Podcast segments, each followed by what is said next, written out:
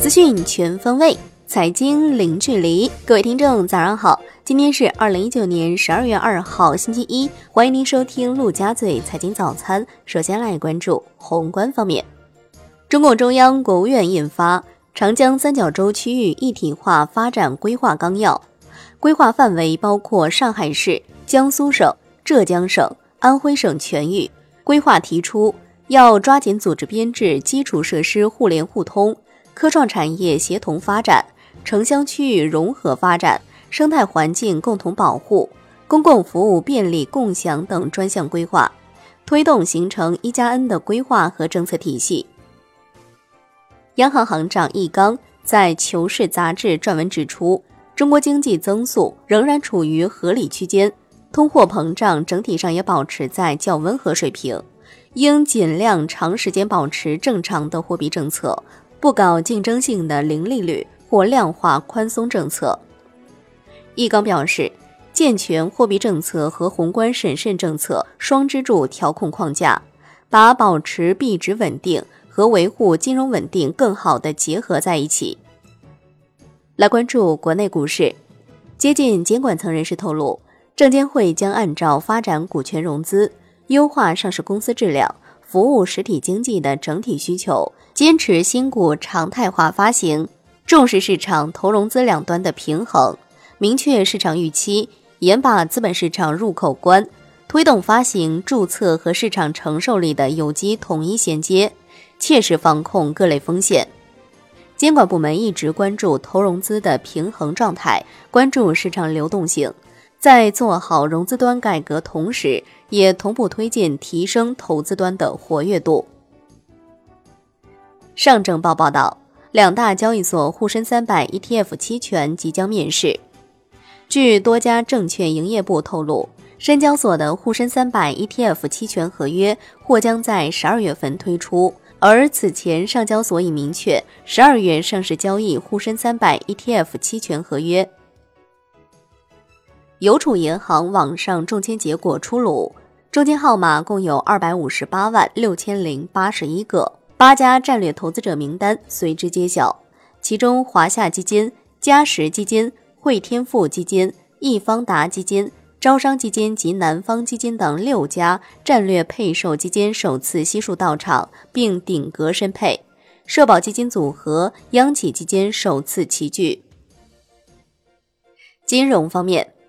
央行副行长范一飞表示，要做好金融标准化高质量发展顶层设计，推进“十四五”金融业标准化体系建设发展规划编制，加快制定绿色金融、普惠金融、供应链金融、金融产品服务标准，重点开展区块链技术在金融领域应用的相关标准研制。楼市方面，央行行长易纲表示。坚持房子是用来住的，不是用来炒的定位，加强对房地产金融市场的宏观审慎管理，强化对房地产整体融资状况的监测，综合运用多种工具对房地产融资进行逆周期调节。长江三角洲区域一体化发展规划纲要指出，构建城乡居民身份地位平等的户籍登记制度。全面放开第二型大城市、中小城市及建制镇的落户限制。产业方面，《长江三角洲区域一体化发展规划纲要》指出，积极审慎开展护航等磁悬浮项目规划研究，围绕电子信息等十大领域，建设一批国家级战略性新兴产业基地，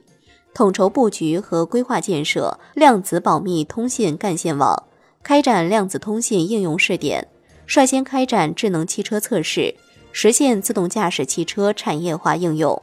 建设一批跨境电商综合试验区。今天二十四时，国内成品油调价窗口将再次开启。机构表示，本计价周期内，国内参考的原油变化率由负转正，并在正值区间内窄幅波动。预计本轮成品油价格。存在压线上调与搁浅并存的可能。商品方面，长江三角洲区域一体化发展规划纲要指出，推进油气管网互联互通，编制实施长三角天然气供应能力规划。债券方面，